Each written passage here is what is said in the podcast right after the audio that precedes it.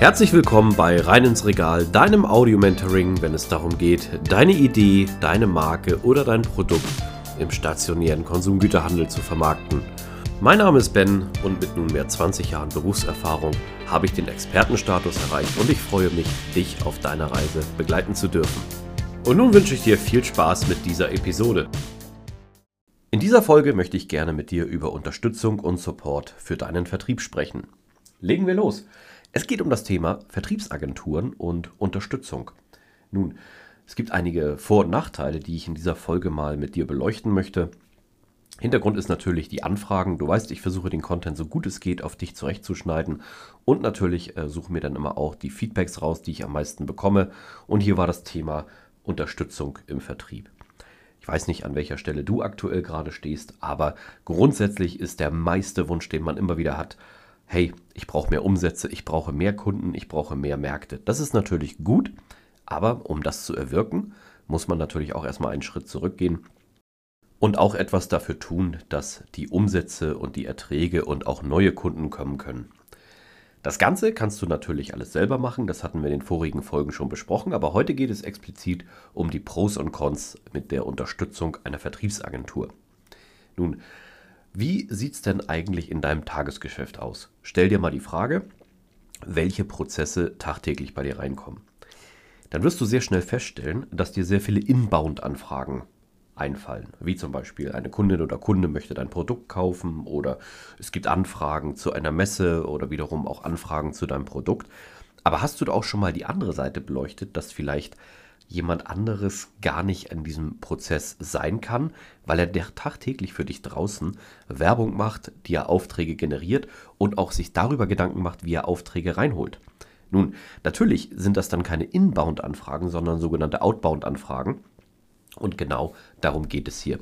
In Deutschland haben wir die Möglichkeit, sicherlich auch in anderen Ländern, uns durch Vertriebsagenturen, die darauf spezialisiert sind, nicht nur die Netzwerke zu haben, sondern natürlich auch deine Marke, dein Produkt in den Handel und in die Regale bringen können und auch repräsentieren können, haben wir natürlich in Deutschland die Möglichkeit, uns hier Unterstützung zu suchen.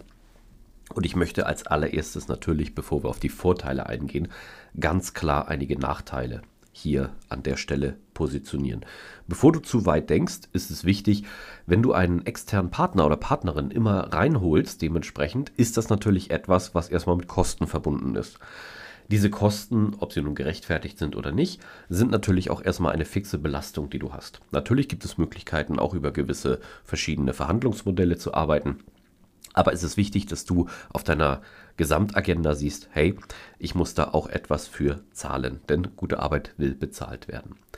Natürlich müsstest du jetzt einmal matchen, inwieweit das natürlich zum Vorteil gegenüber eigenen Mitarbeiterinnen und Mitarbeitern ist oder ob man nicht vielleicht äh, dann andere Möglichkeiten hat. Der erste große negative Punkt, den ich dabei sehe, ist der sogenannte Kontrollverlust.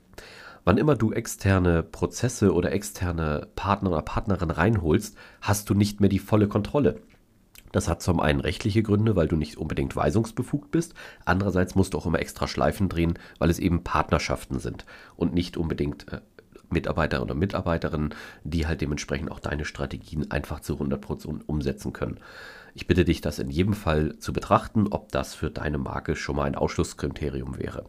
Denn grundsätzlich in vielen Bereichen brauchst du einfach die Kontrolle, auch wenn du in dem Bereich vielleicht gewisse Strategien oder Vorgaben umsetzen möchtest.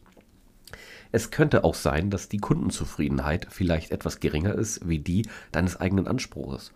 Diese Möglichkeiten gibt es sehr oft, wenn natürlich dann die einzelnen Partner und Partnerinnen als Agenturpartner, die du hast, deine Botschaft umsetzen, aber natürlich nicht so, wie es deine eigene Company machen müsste. Denn man muss wissen, diese Vertriebsagenturen, und da kommen wir zum nächsten Nachteil, arbeiten nicht ausschließlich für dich, die haben auch noch andere Auftragnehmer und Auftraggeber. Und das ist natürlich dann relativ schwierig halt dementsprechend, weil es dann doch ähm, natürlich auch so sein muss. Diese Firmen müssen auch überlegen. Aber die Frage ist, bringen sie deine Message und deine Botschaft zu 100% so rüber? Des Weiteren ist es auch so, ich hatte gerade schon gesagt, dass die vielleicht mehrere Auftraggeber haben und auch in der Ausrichtung dann nicht unbedingt so aufgestellt sind, wie du es gerade brauchst. Es kann sein, dass einige Vertriebsagenturen zwar ein super bombastisches Netzwerk zum Handel haben und auch ihren Job sehr gut machen auf der Fläche, aber irgendwie so die Heritage, die, also diese clean DNA, die man braucht, nicht gegeben ist. Ich möchte ein Beispiel geben. Wenn du eine Agentur hast, die sehr gut im Verkaufen ist, aber nicht unbedingt in der Message, Beispiel Nachhaltigkeit, dann ähm, ist das natürlich sehr schwierig, wenn diese vielleicht Produkte bewirbt, die nicht unbedingt nachhaltig sind, sondern eher ja, mehr Müll erzeugen oder mehr ähm, ja, Problem schaffen, als es eigentlich lösen sollen.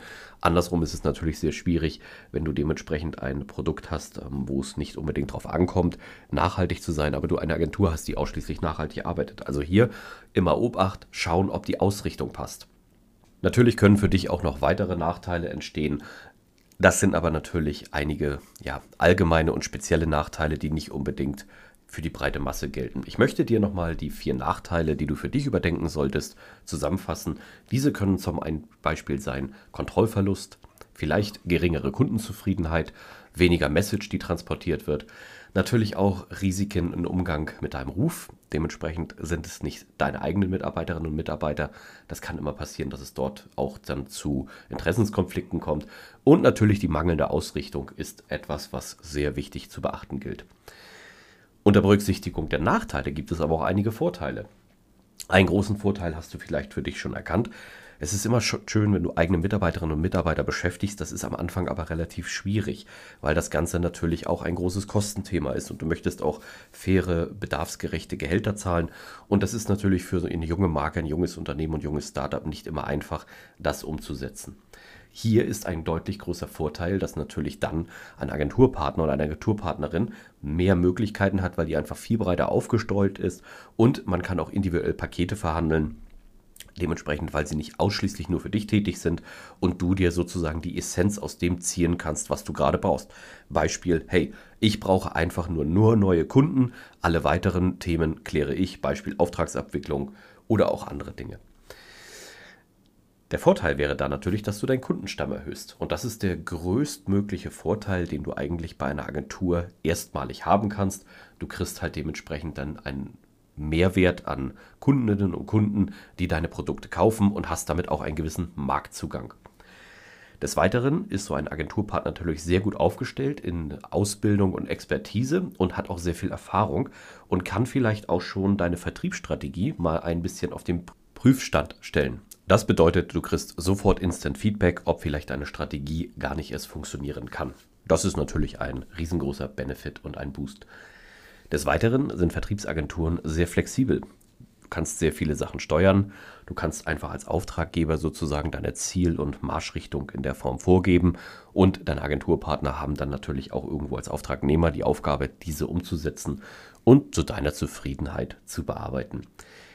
Einen weiteren großen Vorteil sehe ich auch unbedingt im Konfliktmanagement. Es kann immer mal passieren, dass du mit Kundinnen und Kunden in Konflikt gerätst, aus verschiedenen Gründen. Und durch die guten Kontakte und Netzwerke deines Agenturpartners oder deiner Agenturpartnerin hast du die Möglichkeit natürlich solche Sachen mit etwas mehr, ja, Leichtigkeit zu klären oder klären zu lassen. Das Ganze kann dann auch mal so sein, dass vielleicht, wenn Probleme mit Warenrückrufen und Co. bestehen, diese schnell und professionell bearbeitet werden. Es kann aber natürlich sein, dass du vielleicht vor der einen oder anderen Abmahnung geschützt wirst in einigen Bereichen. Grundsätzlich sind das auch immer Möglichkeiten.